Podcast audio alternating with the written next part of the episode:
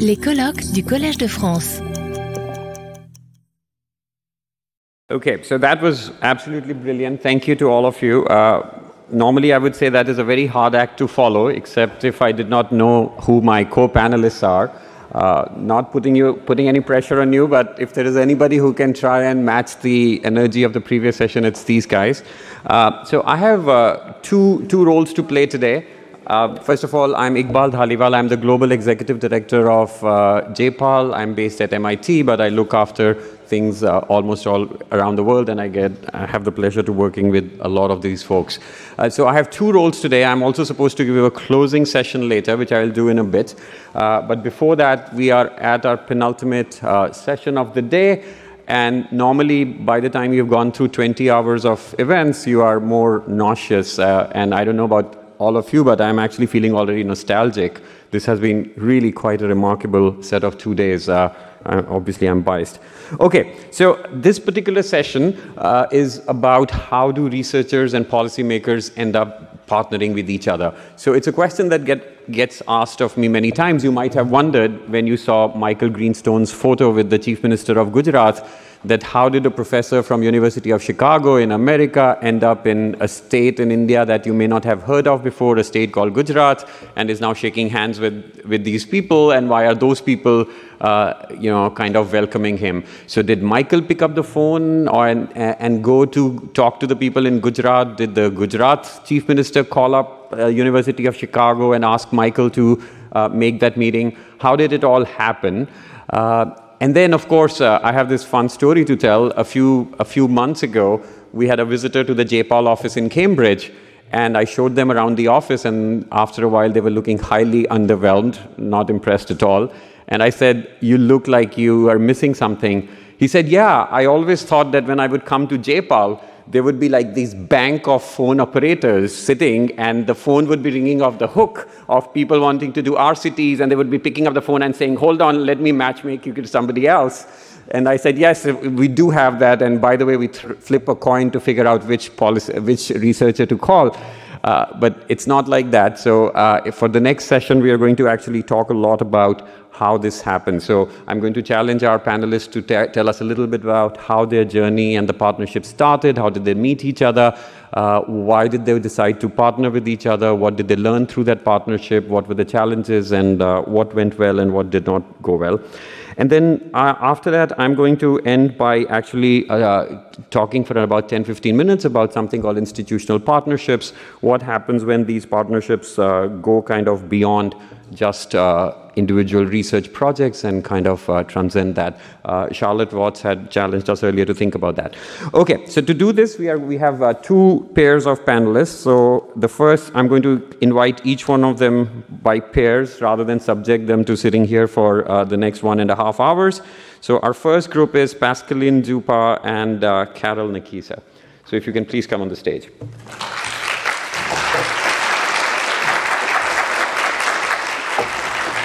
All right, so uh, let, uh, let, me introduce you bo- to both. Uh, so, Carol has been involved in development work for 17 years. She's currently the co founder and director of Remit Kenya and working to transform the lives of uh, by supporting organizations and institutions with implementation and service delivery expertise. She previously worked as deputy country director in Kenya for IPA for over 25 years. Yesterday, as Esther reminded us, like uh, she's been she's been an enduring presence for a very very long time. Now, coming to the researchers, I know the researchers a little better. So rather than reading how many affiliated universities they are uh, involved with and what all they have done, I know Pascaline, you're wondering, there he goes again. Uh, instead, what I thought is I'll tell you a little bit of an introduction, but then I'll try and give you two fun facts about each one of them. So, uh, is everybody game for that? I know it's evening. Yes? No? Okay, who's the no? Tavneet, you're biased, so you don't get to vote. Okay. So P- Pascaline is a professor at Stanford. Uh, she's also uh, the co-chair of our uh, our health sector and has done seminal work, including, you know, when you see these pictures of these mosquitoes trying to attack some bed nets, uh, all of that has Pascaline written all over her. Uh, uh, two cool facts about uh, uh, Pascaline. The first that I'm personally very happy about, Pascaline is dumping Stanford to go to, uh, uh to, to, Princeton. Uh, so Princeton is my alma mater, so I'm really, really delighted by that. But more importantly, she will be, I, I, went to another colleague, Seema, invited me for a guest lecture, and she said, oh, this, you know, you can use this particular office. this is going to be Pascaline's new office. But what gets me quite excited is that that office belonged to Angus Deaton. So I think it's quite a transformation that uh, Angus's office is going to be occupied by Pascaline. So really cool fact. Uh, the second fact is that uh, uh, uh Pascaline's partner, husband Kudzai, is as fun as Pascaline is, uh, but also, you know, he's the co-author with Rachel Glennerster of this really important book about randomization. So really, RCTs run in the family. Uh, we'll just have to test it out on the kids. Okay, so with that, I'm going to hand it over to you. Uh, it's completely up to you what you want to do for the next uh, 30 minutes. All right, thank you so much. Actually, we have a joint presentation with Carol, so we'll take 30 minutes total, the two of us. Uh, and let me first say uh, thank you uh, to the organizers for inviting me. It's a great pleasure to be part of this celebration. Uh, the truth is that not only is J-PAL's 20th uh, anniversary, it's also my 20th anniversary. Um, not that I'm 20 years old, I wish, uh, but it's the 20th anniversary of my, um, you know, being a scholar because I started my PhD, I officially became a thesis writer in 2003. And it's not a coincidence that it coincides with, uh, with J-PAL's birth, uh, because I chose to become a thesis writer and to try to go uh, become an academic after getting really inspired by uh, my interactions with uh, you know, Michael Kremer, Esther Duflo, um, with whom I had a chance to, to work early on. And it's not, it's not a small, uh, it was not a small decision because I really hesitated very much because I, before meeting them, I had not been very inspired uh, by academia. Uh, I, like many of you in, in, this room, since you are here on this uh, celebration of the fight against global poverty, I really wanted to do something to improve the lives of the uh, people living in poverty around the world. But I didn't really see how I would be able to do that through academia. I felt like the image of the academic in the ivory tower was like worst thing one could imagine as an academic. I, I, I didn't think that being in the ivory tower helps in any way. I wanted to be out there. And it's... Um, and when I got a chance to uh, be hired by Michael Kremer and Esther Duflo and go uh, live in Busia, Kenya in 2001, that I started to see uh, the potential uh, to make a difference as an academic. Um, so at the time, it was before, before Google Map existed. Okay, so when they told me, okay, you're going to go to Busia, I was like, where is that? Oh, it's at the border with Uganda. I couldn't find anything about it. Um, it was at the time even, uh, you know, you had uh, not even before Internet Explorer, right? It was like Netscape. you would put, you would Netscape uh, Busia, nothing would come up. Uh, but fortunately, when I showed up there, uh, there was uh, Carol. Uh, Carol was there. She had already been working with Michael for a few years, and she uh, welcomed me and uh, helped me uh, get situated and learn how to do this work. Um, and so today, so I've known Carol for 22 years. Uh, my uh, presentation and her presentation won't so much focus on our relationship uh, because we are both kind of like um, on the research side. So obviously we, we partner with each other, but most importantly, we partner with many others out there. And so, you know, this movement that Esther has been talking about, that everybody's been talking about, is really um, a movement about thinking about the, the pathway from science to impact being really like a co-creation uh, of you know, trying to work in partnership with uh, the very uh, folks facing the challenges that you're trying to uh, solve and coming up with solutions together, trying them out, putting them to the, text, to, to, to the test. And it's that, that vision or that, that, that pathway from science to impact um, that I think uh, has been very convincing for many of us uh, who like grew up kind of in that moment and saw this potential, and that's how the movement uh, got started. So we're going to share with you all of the many actors that are part of this movement, and we'll do that through one example of a research agenda that we've been working on, which is access to clean water. So let me start by stating the problem and give you a sense for what uh, this challenge is. Uh, the challenge is that diarrheal disease remains a major cause of death among children in low-income countries. Now, it was much worse before, so the good news it has, is that the number of deaths from diarrheal disease has decreased quite a lot, uh, you know, in, in the last, uh, you know, 30 years. But the bad news is that there is still a huge mass of kids who die before, uh, you know, the age of five uh, from diseases that we can perfectly um, uh, avoid. And uh, as a segue to the previous session, uh, the bad news also is that climate change is only going to make that worse because climate change is going to increase uh, the likelihood of extreme weather events that are going to make uh, the water more likely uh, to be uh, of bad quality. So now, the, you know, the, on the other hand, we, we know a lot about the causal pathway from you know, bad water to, the, to diarrheal disease. So if you have contaminated water that children are going to drink, they're going to have you know, then uh, the, the, the um, uh, they're going to get contaminated themselves, and that's going to lead to morbidity and mortality. Okay? And we know that you can treat water. You can uh, remove the fecal matter in the water uh, through using a very simple chlorine. Uh, and then when you treat the water, then it becomes clean. If it's clean, then maybe the kids don't get contaminated and they don't die. Now, um, we know for a fact from all the work done by epidemiologists and public health uh, specialists that indeed, if you, uh, you know, that there is a causal pathway from having, you know, um, fecal, drinking fecal matter and, and, being sick. We know that you can treat water but what was not clear is the extent to which it would be enough to treat water to really reduce uh, morbidity and mortality, because there may be some other things that come into play, other environmental factors that may matter for kids' health, and so maybe the water gets clean, but it's not enough to really make a difference. And on top of that, there may be some behavioral factors that also come into play. And so the, the, the, the likelihood that just by treating water you would reduce mortality, um, that was not uh, very sure.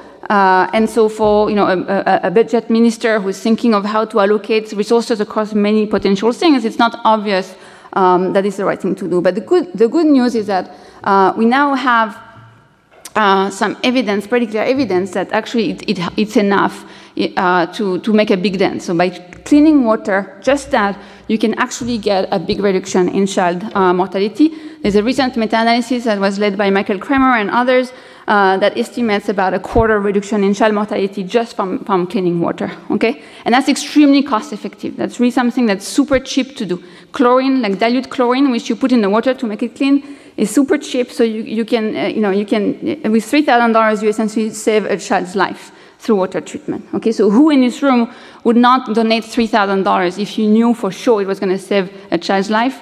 Hopefully, very few. um, so that's highly cost effective to do. So now you'd say, well, it's so obvious that that's something we want to do, and it's so you know um, clear. Well, then we should be uh, able to make it happen. Now, the truth is that the pathway to impact, even though we think uh, often that it's going to look like on the left, the truth is that it's more like on the right. And why is that? Because even if you know that something works very well, there is still a lot of issues with execution that come into play.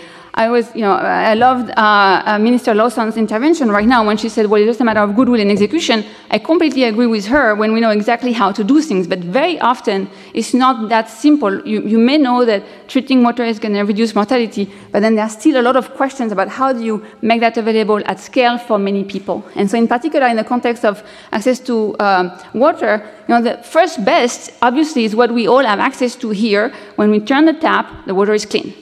We don't have to think, we don't have to do anything. We just have access to clean water without even paying attention. That's like what's called passive inline chlorination. Unfortunately, for many people around the world, it's not an option because they do not have access to pipe water. Okay? Um, so, you know, for the second best for all these other folks who don't have pipe water is to use uh, what we call point of use chlorination. So, some chlorine bottle that you can have at home and then you, after you fetch your, the water from the stream, from, the, uh, from a borehole, wherever you get it, you have to put the chlorine um, in the water. It's a, it's a pretty simple thing to do. Um, but still, it requires, you know, it puts the onus on the people. Like every single time you fetch water, you have to, uh, you know, put uh, chlorine in it. Okay. In addition to the fact that you also have, you know, to put your bed net up to not get malaria and to do all these other things uh, when you face a high uh, disease burden. And so the research question we are you're trying, that are still outstanding, uh, you know, recently when you're trying to think about how to, uh, you know, increase access to point-of-use chlorination, uh, what's the subsidy level? Like how much do you need to subsidize for people to have access to this uh, product? And then how to deliver these subsidies if you want to have that. And so, you know, uh, we've been involved with, with, with, Carol and others in a, in a, series of research studies to try to answer these questions. And um, that also built on some other work that we had done jointly on you know, uh, optimal uh, subsidy levels for bed nets that you know, Iqbal mentioned. And so we can also already had some idea from having done this previous work and building on it that okay, maybe if you don't subsidize enough, it's going to be really tricky for people to access the product. And so we did a first study in Kenya where we randomized across households whether they would, they would get uh, free uh, you know, chlorine uh, delivered at home. So you know you need to treat water every single day. So that means you need one of these little bottles. Like every month you need a new bottle. So we would like give an, uh, like six months worth at a time uh, uh of bottles to people compared to. Um, I'm going to ignore the free coupons for now, so just switch to the 10 Kenyan shillings and 20 Kenyan shillings. These are different uh, prices that we have to, to pay. And if you compare the 10 and 20 to the free, you can see that when uh, people have to pay some amount, only about 10% of people end up having um, chlorine in their water when you go to the household and test their water, but when it's free, it's closer to 40%. Okay? So that's the first thing that you see that if you don't make it free, you lose out on most people. But if it's free, you get close to 40% of households that actually have clean water. Okay? Now it's not 100%. So in contrast to the work we had done previously with BedNet, uh, where we found that everybody uh, who gets access to a free BedNet is going to use it, for chlorine it's not the case. There are some folks who don't need it because they have some other way of, uh, you know, maybe they boil their water, or, maybe, or some of them just don't like the taste of chlorinated water. So you don't get to 100%. So if you just give it for free to everybody, drop it on their laps, they're not going to say no thank you because it's kind of rude someone is nice and give you some chlorine and says it's good for your health. It's a bit tricky to say, no, I, I don't want it. So people are going to take it to be polite, but then they don't put it to use. So if you want to be really cost effective, you want to you know, target those who actually put it to use. And so we had another um, intervention, which we call the free coupons, because you give people a coupon booklet, and every month they can go get their free chlorine, but they have to do this action of going getting the free chlorine. So once a month, I go to the clinic or I go to a local store, I give them my, my voucher, my coupon, and I get the uh, free chlorine against that. Only the folks who really care about it are going to do it. So when you do that, you essentially eliminate all the people who are not going to be using it. So you don't subsidize them. Only those who really want, they can all get the coupons, but only those who care about it enough to use it are going to redeem the coupon. So that's a very that, that's what we call a voucher program or a coupon program. You make you know chlorine free to people, uh, but they have to um, redeem it on a monthly basis to get access to this subsidy. Now we replicated this in Malawi um, and trying to try to see whether the results were generalizable across space and time. So we did a study that was very similar, but over a longer time period. And we also tried to ask, well, is there anything that you can do to increase this 40%? There, can we convince households that they should really treat water? Um, and so when we did that, we tried to get the community health workers, which are very common in many contexts, to nudge households. Um, and what we found was like exactly the same result as in Kenya, which was that essentially you can, through the coupon program, you can increase the share of people who get access to clean water by quite a lot, from it was 5% to 32%, so you get a big increase, but you get quite far from 100%, and it didn't really make a difference to, to try to get the community health workers to do something about it. They were ineffective at convincing more households to use it, okay? Um, so I'm gonna skip that for the sake of time.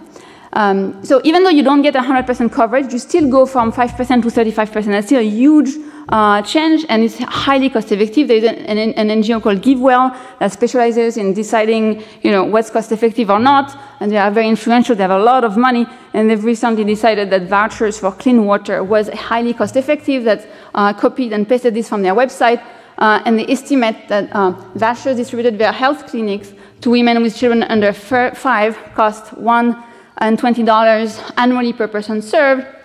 And so you can uh, average uh, a death for $2,860. Okay, so very much in line also with the cost effectiveness uh, analysis from the meta-analysis I mentioned before. Okay, so now we are doing yet another study, uh, you know, funded by GiveWell, trying to see, okay, actually, how do you embed such a scheme into uh, the existing national healthcare systems? so, you know, for the the studies we were doing, we were working with the health facilities, uh, but we were still doing a lot of the stuff. Uh, you know, our team was still involved in a lot of the stuff. At, some point, you, you, want the government uh, partners to take complete ownership and to completely embed this into their system. Um, and so to try that out uh, and see the extent to which it can you know, work within their procurement systems and all this other stuff, we are doing yet another study. Uh, and, and, to learn from that, uh, we have pilots in Kenya and in Nigeria, and we are also uh, talking um, with, uh, with uh, you know, the Ministry of Health in Rwanda to, uh, to, to, to, see the extent to which uh, it could work there. And as mentioned earlier by Michael Greenstone, you know, it's always very important to make sure that things are well tailored to the context. So in any country when uh, we go, we're going to think about um, you know, doing some implementation, implementation studies as you, uh, as, you, as you scale in order to make sure that it's well tailored to the context. Okay? Now, when I present things like this, it looks like you know, this was just like just me uh, getting this idea, and then that's how uh, things happen. But for, it's not true at all. Um, what it really looks like in the pathway uh, to impactful research outputs is really teamwork. Uh, and the team is very, very big. So first of all, you know, there are a number of academics uh, on this work. So I was, uh, you know, taking all the credit here, but it's actually joined with Michael Kremer that you've heard about earlier and, and, and many other academics. but most importantly, in this effort, we have uh, many other uh, you know, um, members of the research team. So we have uh, you know, typically uh, graduate students and pre-docs and postdocs, and that's how this movement is really happening and uh, getting all of the you know, next generation trained is that we're bringing on board uh, you know, young, young scholars. So if you are like Hervé Berville 15 years ago and you want an internship, don't, don't get discouraged by him not getting hired. we, do, we do hire people regularly, so please apply. Um, but then most importantly, we also uh, you know, partner with, uh, you know, with, with all these other actors that uh, Carol is going to tell you uh, about.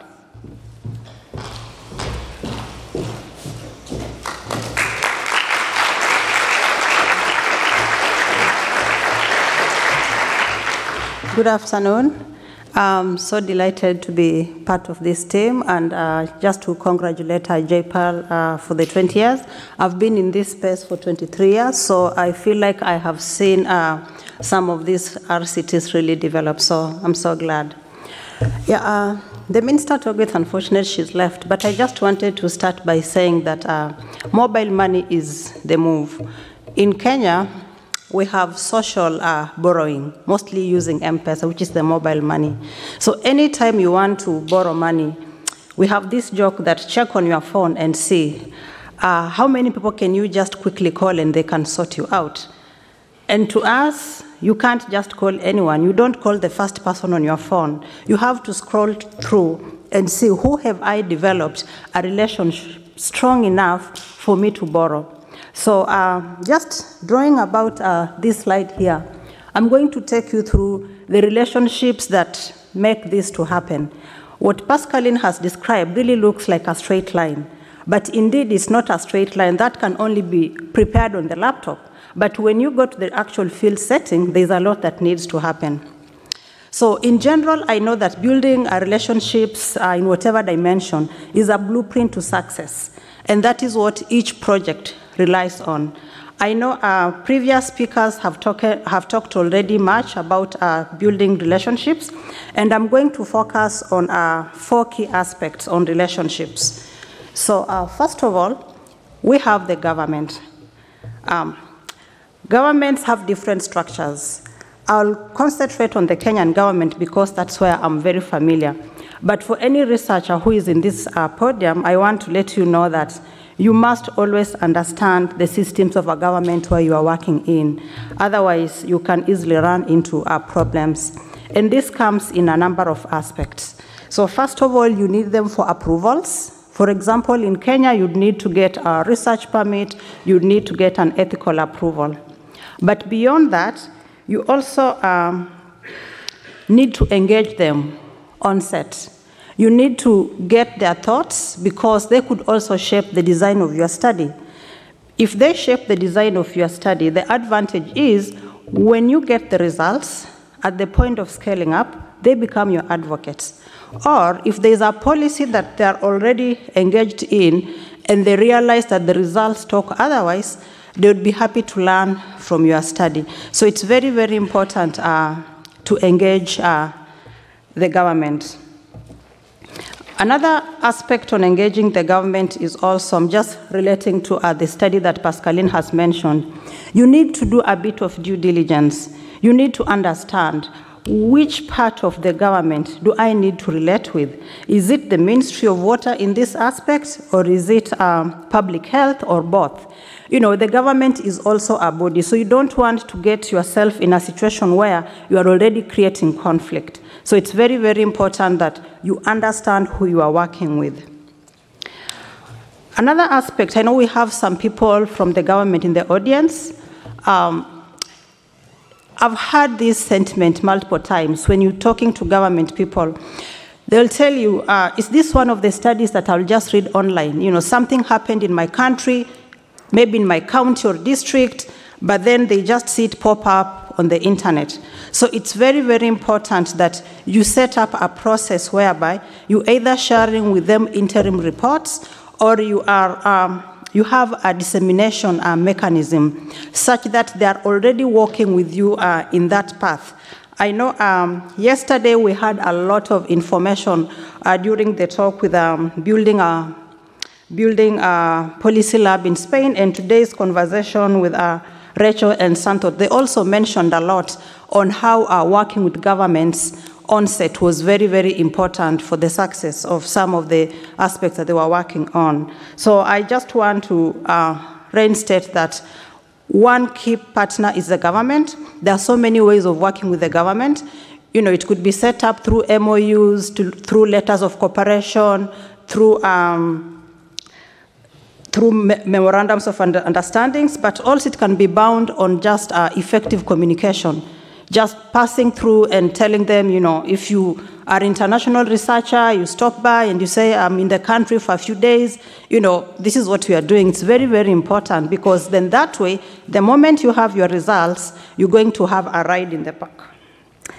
Now, I also know that uh, getting the government to collaborate takes some time.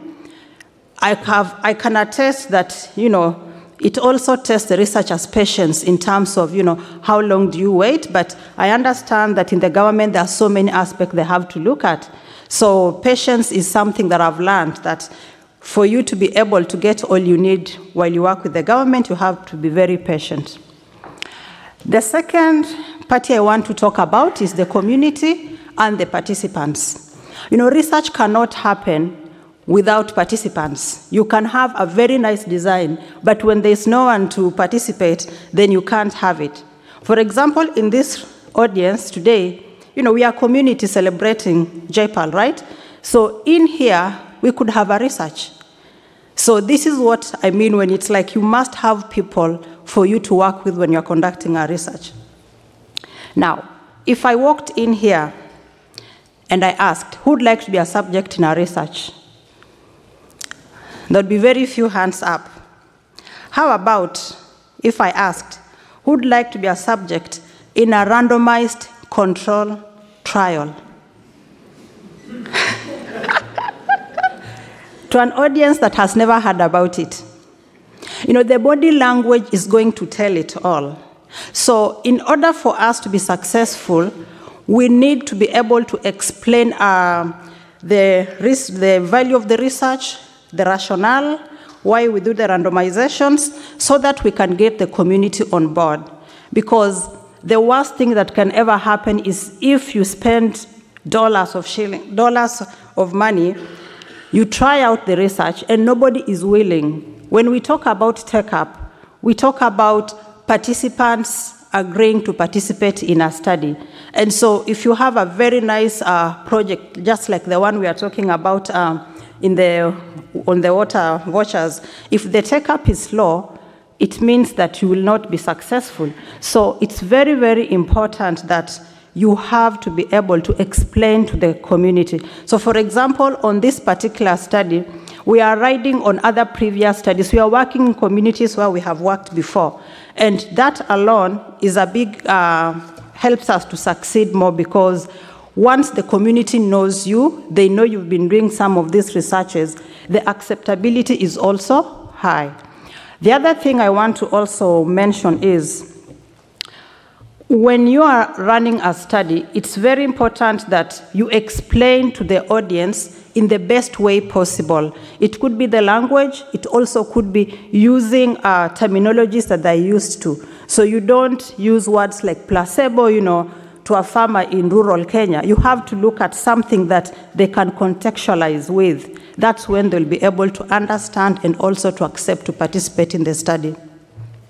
Yeah, uh, I think yesterday I know uh, Esther mentioned that she and Pascaline and other researchers are doing this study where they've been following up on people for about 15 years.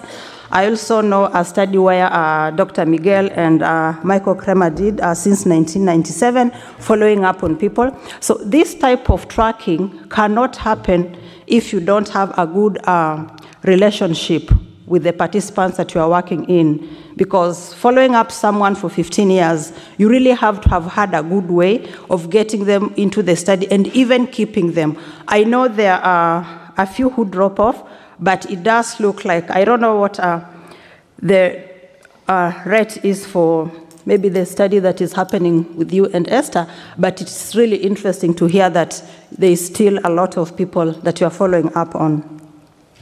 Yeah, so I think um, that is another core aspect. I also want to talk about the, the third partners.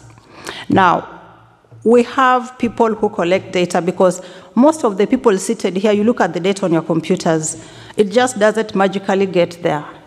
Somebody has to go and talk to a participant, get the data, and then have the data in the computer you know, data cannot, you cannot look at data in isolation. It has, you have to look at multiple responses. So enumerators, some people call them field officers. There are different terminologies that could be used, or research assistants. These are very, very important uh, players in research. I personally started my uh, journey in this uh, research as an enumerator. And I remember just, you know, punching some letters into the computer and not knowing what I was doing because I was just doing data entry.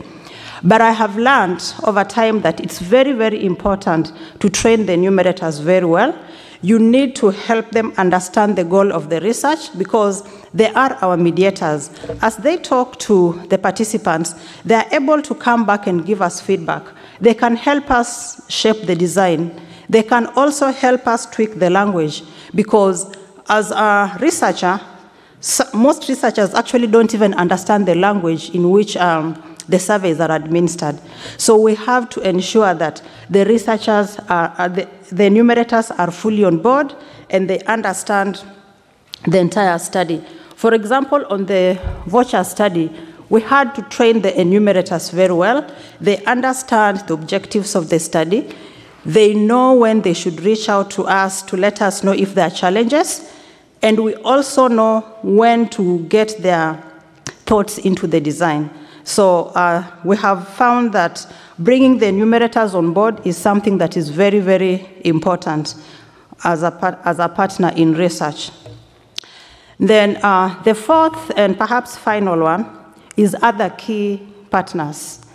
We could say NGOs, it could be other research institutions that are working in the same areas where we are working in.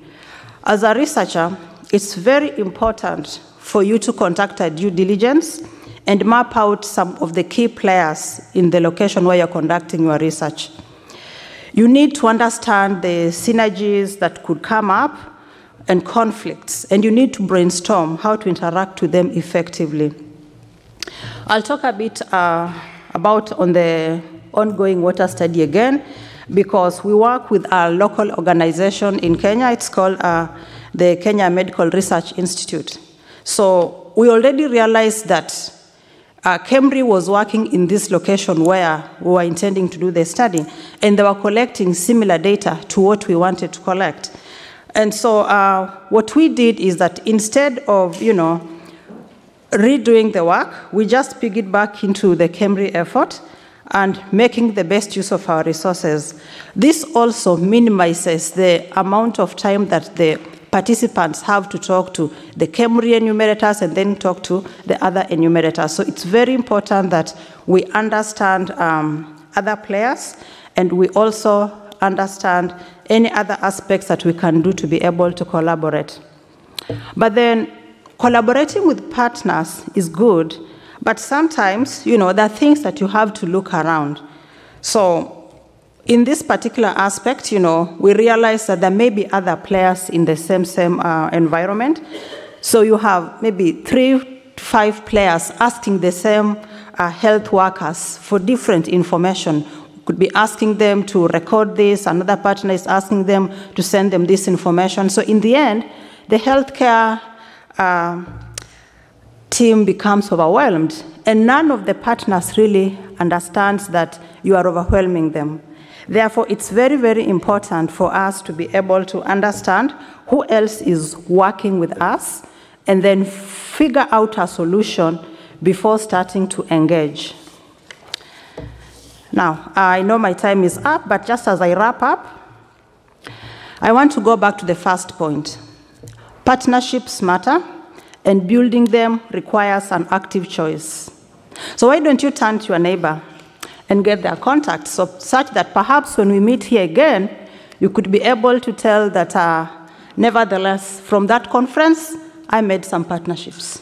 Thank you. Retrouvez tous les contenus du Collège de France sur www.colège-2-france.fr.